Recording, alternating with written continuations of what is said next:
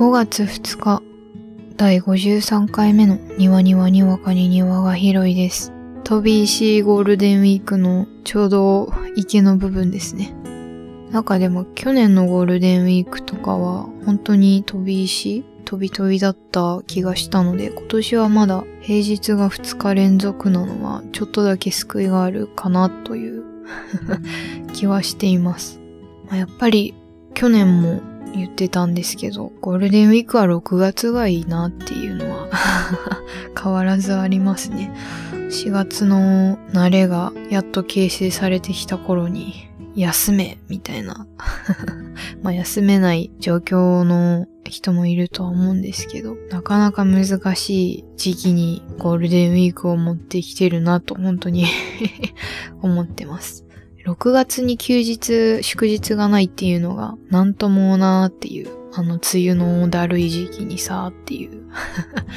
毎年同じ話をしてしまいそうになるので。でも最近雨多いなーっていうのは、私が住んでる地方がそうなったからなんでしょうか。私的には一週間に一回は降ってる気がしてて、低気圧とかのこの浮き沈みで、なんか頭重いまま過ごす日がなんか週末に特に多くて、ちょっと困ってるなっていう感じですね。まあゴールデンウィークの飛び石の池の時ですけど、2のつく日なので、割り切れないような割り切れるようなそんな日です。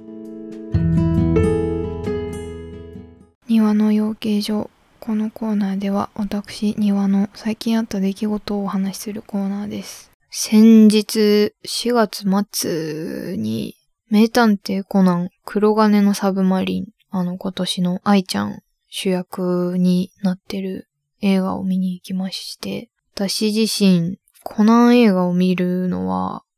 紺青のフィストっていうあの、怪盗キットもののやつ以来久しぶりだったんですけど、映画館でも久しぶりだし、それ以来、あの、金曜ロードショーでやってるのとかも全然追えてなかったから、かなり久しぶりなんですよね。なので、なんかいろいろ、んどうしてこうなってんっていう。私の苦手な黒の組織も、苦手というかあの、内容を終えてない黒の組織も絡んでくるから、どうしてこうなってんっていうところは 何個かあったんですけど、でもかなり面白く見れましたね。なんかこう、ストーリーとしても、愛ちゃんの、愛ちゃんらしさとか、愛ちゃん主演だけどそうじゃなくて、やっぱまあコナンもそうだし、ラン姉ちゃんの良さっていうのもすごい感じた映画でしたね。まあ、ネタバレっていうか、犯人を言うとか、そういうことを言う気は全くないんですけど、あの自分個人的に気になってしまったところがあって、なんだろうな、ネクストコナンズヒントだと思って聞いていただけると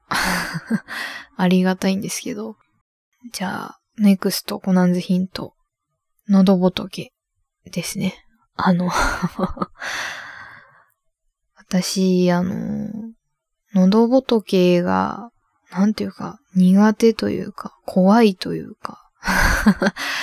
なんだろう、これは。すごい難しいんですけど、まあなんか、恐怖症に近いのかな？あの、集合体恐怖症とかの方いらっしゃるじゃないですか。あの、つぶつぶ見るとゾゾワゾワっとするみたいな。あれが私喉仏で起こるんですけど。それを久しぶりに思い出したんですよね。映画で喉仏を意識してしまったというか。あの、まあだから、なんだ、喉仏恐怖症というかね。そんな感じなんですけど。それで、うわってなってまして。恐怖症をどこまでこう、どの怖さの恐怖症なのかって言われたらよくわかんないけど、なんかこう反射で、うわってなるやつ。だからなんか、怖くてたまらないとか、不安で心配でたまらないとか、そういうのではなく、ゾワゾワっとする。だ多分、本当にあの、集合体恐怖症とかの方がゾクゾクっとされるみたいなのと近いのかな近くないのかわかんないけど、そんな感じなのが起こるんですね。それをこう意識してから、高校私文系を選択したんですけど、2年の頃に科学基礎を教えに来てくれた新任の先生がいまして、その先生がまあ男の先生だったんですけど、その喉仏が出、っ張ってらっしゃって、めちゃくちゃ、それに気づいてから、どうしようもなくなんかもうゾワゾワずっとしてて。何なんですかね、あれね。ゾワゾワっていう言い方があんまりふさわしくない。恐怖症を表すのにふさわしくないオノマトペなんですけど、なんか無性に鳥肌が立つというか、もうなんか、う、なんかそれだとすごい嫌がっ嫌がってるともまた違うんですよね。なんかこう、なんだそれはみたいなのがこうずっと続く状態になってて、もう本当にすごい発達された喉仏で、その当時思ってたのが、あの、ルビンの壺ってあるじゃないですか。あの、錯覚なのかわかんないんですけど、正方形かなあれの枠の中に白と黒で、黒い部分に壺が書いてあって、中央にあるんですけど、それがまあ左右対称に書いてあって、その壺じゃない部分っていうか、白の部分を見ると、向き合ってる人に見えるっていう、あの、有名な、まあ、錯覚みたいなものがあるんですけど、科学基礎の先生の 横顔を見ると、その、喉仏あたりまで入れた、その ルビンの壺の人側の部分に思えてくるぐらい、もうなんかすごく、あの ボコボコっとしてて、ルビンの壺って本当は顔、顎の下ぐらいまでなんですけど 喉仏あたりまで入れてもルビンの壺が成り立ちそうな、あの、喉仏で、恐ろしいなとすごい思ってて。何なんでしょうね。なんか私すごい苦手なんですよね。あの、喉仏。苦手、苦手というか、怖いな、鋭利だなと思うというか。そういうのがありますね。で、まあ、コナンでそれを意識させられてしまい、それを思い出したんですけど、そう、たまにいるじゃないですか。喉仏がすごく性癖だという方が。フェチというかさ。なんかそういうのでは絶対にないんですよ、本当に。あの、ん怖ってなるというか、どうしたらいいんだこれはってなる ものだから。だからあの、まんじゅう怖いみたいな感じではなく、本当にゾワゾワっとするという 謎の恐怖症と言っていいのかわからないものを持ってます。あの、喉仏って、喉に仏って書くじゃないですか。まあ仏教的なというか、信仰っぽいとこから来てるのかなっていう風に、喉仏がなんか苦手すぎて 単語で検索したりとかしてたことがあったんですよ。その高校の科学基礎の先生とか見てて、なんだこの喉仏って思って、てか喉仏って単語何なんだよとか 思って、そんなこと思ってて、なんでそんな崇高な単語なんだろうと思ってた時に、英単語を調べたんですよ、喉仏って。英語名ではどんな感じなんだろうもっと生理学的な名前あったりするのかなと思って、検索をかけた時に一番最初にヒットした英訳が、 Adam's apple って言うんですよ。喉仏のことを。アダムのリンゴじゃないですか。このアダムは、あの、アダムとイブのリンゴっていうか、禁断の実を食べた、あの二人のね、アダムのことらしくて、だから、英語圏でもそういう宗教的な部分が喉仏には含まれてるのかと思って、なんでやねんって私からしたら思ってた言葉なんですけど、その、語源を調べたんですよ。英語の方の気になったから。それもすごく私からしたらもう怖くて しょうがない語源で、そのアダムとイブがその禁断の実とされているリンゴを食べてしまった時に、で、アダムが神に、おいって言われたらしく、その時に振り返った顔をこう後ろにしたんですよ。そのリンゴを食べたまま。そしたらその、後ろにした時に、喉を通っているリンゴが 喉に、あの、ボコってなってしまったっていう ことから来てるという語源を見てしまい、余計に怖くなって しまったんですが、何なんだこの語源はと思って。いや、なんか、崇拝的な、そういうものというのはよくわかるんですけど、なんか喉仏が苦手な私からしたら、その語源も怖くてしょうがない。喉につっかえて、その喉から突起物が出て、それがこう、今のホモサピエンス、現代の人間とかまで 続いてこうなっているというのが、なんかもうゾワゾワして仕方がないんですけど、私からしたらね、その信仰とかを別にしても。なんか、あれですよね、喉仏の語源、あの日本語の方の語源も、喉仏が、これお父さんから聞いた話だがよくわかんない。ちゃんと絶対してないんですけど、調べてからこういった話だったんですけど、この喉仏がお経を読んでいるじゃないけど、こう手を合わせて、あの足をこう組んでいる仏様に似ている仏様がここにはいる。喉仏の部分にはいるみたいなところから、喉仏って言われてるとかっていうのを、なんか父親が 聞いたことがあるんですよ。なんでそんな、こう、宗教的なというか、仏とかさ、アダムのリンゴとかそういうのつけるんだろう。なんか、神秘を感じるんですかね、人間、喉仏には。私にはわからないんですけど、どうしたらいいんだろう、これ、と思って。あなんか、そんなことをずっと考えてましたね。なので、名探偵コナン黒金のサブマリンをもう一回見ようとか、もうこれから見ようという方は、あの、喉仏に注目 してると面白いんじゃないかなって、私は無理なんですけど 思います。私ももう一回見たいですね。初めて一回目で見た時からあの、ドルビーシネマっていう音、音響が良くて、黒がより黒いっていう、あの、ちょっといいシアターで見たので、初見からそれだったから、爆発とか、黒い部分が黒かったりとかして、臨場感すごかったんですけど、臨場感だけじゃなくて、ちゃんとドラマもあったし、私が全然黒の組織とか、アムラさん、赤井さんを終えてないんですけど、それでも、あ、なんとなくつかめたから、そっから黒の組織と赤井さんを追ってみようってなるコナン映画でしたね。そんな話ですね。喉仏を意識させられたコナン映画っていう 話でした。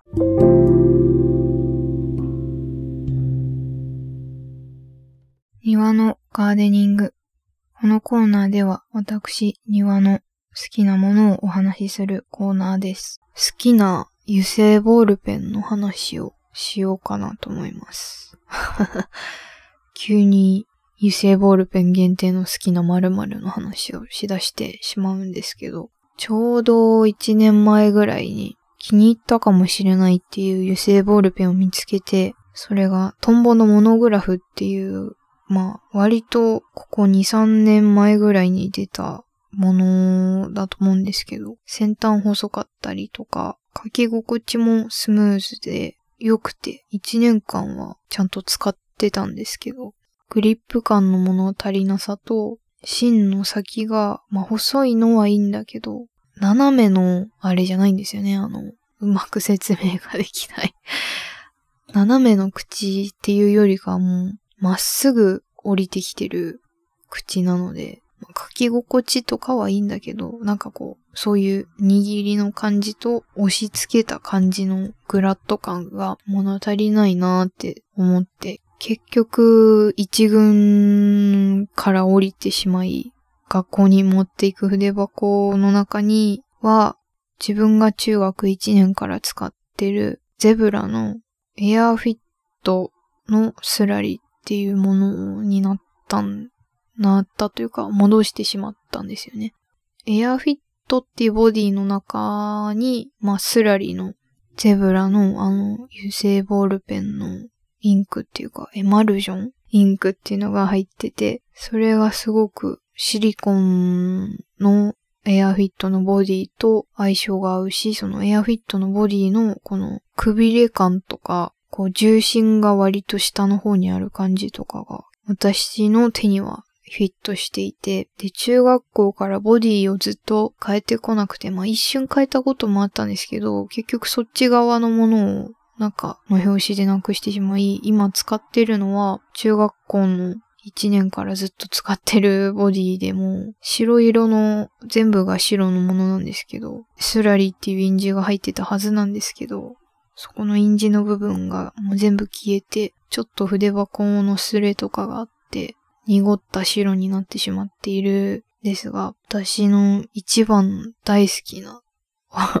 ボールペンなんですよ。で今、こうちょっと喋るにあたってなんて名前なんだろうって調べるために検索かけたら、どうやら廃盤になってしまったらしくて。で、スラリーっていうそのボールペンインクのやつ自体はあるし、エアフィットもシャーペンならあるらしいんですけど、その二つが組み合わさったボールペンだけは廃盤になってるらしくて、ショックだなーっていう思いをしまして喋っております。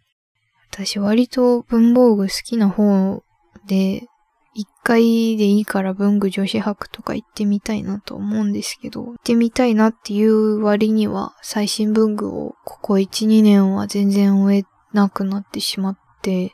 で、なんか追っても買わなくなったっていうのがあるので、なんかね、すごく寂しい。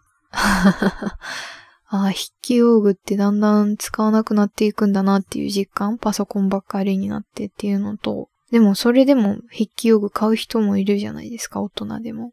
そういうわけではないんだな、自分はっていう。ああ、もう、高校生ぐらいまでよりは文房具を使わなくなっているという、こう大人になってしまった感を 実感してました。私が勝手に思ってた、思ってることなんですけど、自分が小学校の高学年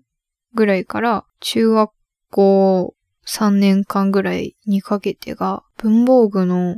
こう新機構っていうのかな新しいものの激戦の時代だったんじゃないかなと思ってて。というのも、今も残ってるし、デザインの変更をこう現代風に変えながら根強い人気を誇ってるシャーペン。ボールペンはああ、でも、消えるボールペンのフィリクションとか、私が小学校3、4年あたりに出たものだったと思うので、あれすごいなと思って見てましたけど、特にシャーペンが、その、激戦時代だったなと思っていて、今も残っているのは、あの、芯が折れないように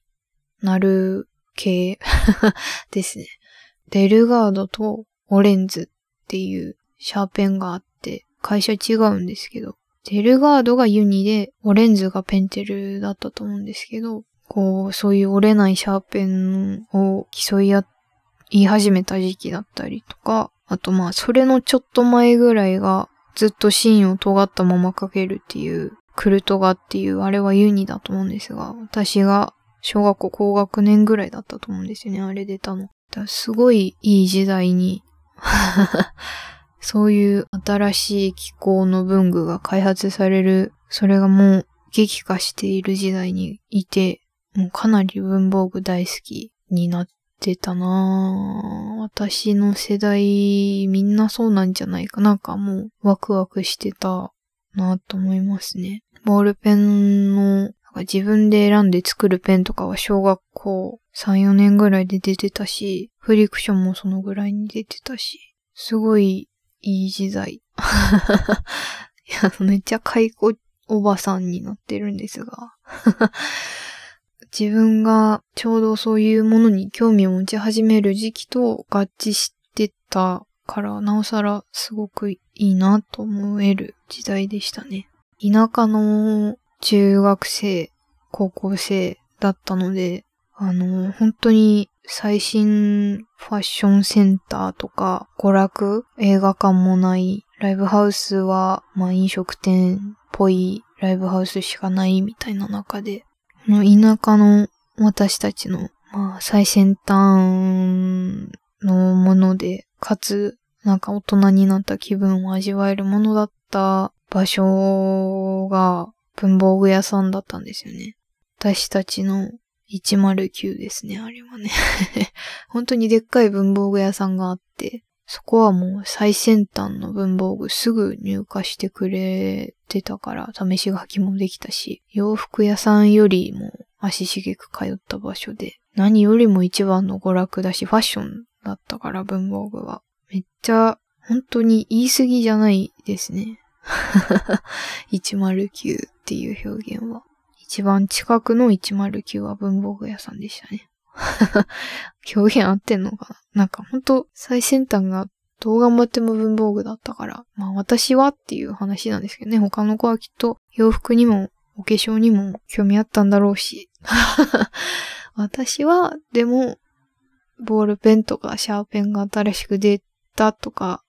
が一番楽しかったです。だから、最近そういう新しい機構の折れないシャーペンが出ましたとか、聞かないし、消えるボールペンシリーズももうね、蛍光ペンぐらいまでできっちゃってるので、スタンプとかまでね、できっちゃってるから新しい媒体での消えるシリーズが出ましたも聞かないし、まあ、自分が情報を追ってなくなったってだけかもしれないんですけど、どちらかといえばデザインが変わりましたとか、廃盤が復活しましたとかが文房具の最先端イメージに近くて。だからなんかちょっと、まあ、自分が疎くなっているっていうのも含め寂しい出来事ですね。あの、オレンズとデルガードの 感じなんか忘れられないですね。デルガードはなんかこう、芯が沈むから、結局折れるじゃん。オレンズの方がかっけえし、みたいな。会話はもう古いんですよね。もう、できちゃってるから。クルトガもなんか、最初はダサめのメタリック色しかなかったけど、今は、今はもう残ってて、ちょっと現代っぽい色になってたりとか、カバーの外装変えて売ってたりとかで、ほんと嬉しい。まだ残ってるのが嬉しくてね。しょうがないですけど、私の好きなエアフィットのゼブラのスラリのものはなくなってしまっているという お話でした。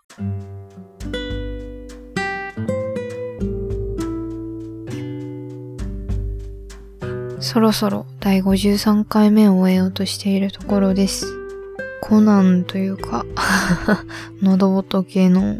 恐怖症の話と、ボールペンの話というまとまりのない二つをしてしまいましたが、なんか自分の中では中学生感がすごかった。この回は。ボールペンもそうだし、コナンもそうだし、一番見てた時代が中学校の時だったから、なんかうん、その頃から変われてないものがあるのか、変わってしまったけど懐かしんでいるのかみたいな感じの回でしたね。中学生の時かなり見てたとは言っても、結局黒の組織がよくわかんないから、コナンのキリッとした感じかっこいいとか、甘えた声かかわいいとか、そういうのと、怪盗キットがめちゃくちゃかっこいいっていうのだけしか ちゃんとは終えてないけど、でも土曜の6時から6時半っていう小学生、中学生ぐらいにとってはもうゴールデンタイムですよ。その時間にやっててくれたアニメっていうのがすごい大きいですよね。国民的ですもんね、あれね。なんか結局好きなものって中学生ぐらいから変わってるようで変わってない気がするんですよね。趣味とかも。だいたい出来上がってきてしまってからってやっぱなかなか変わらないんだろうなっていう謎の実感があります。また、2のつく日には庭がにわかに広い庭を開きますのでお楽しみに。では。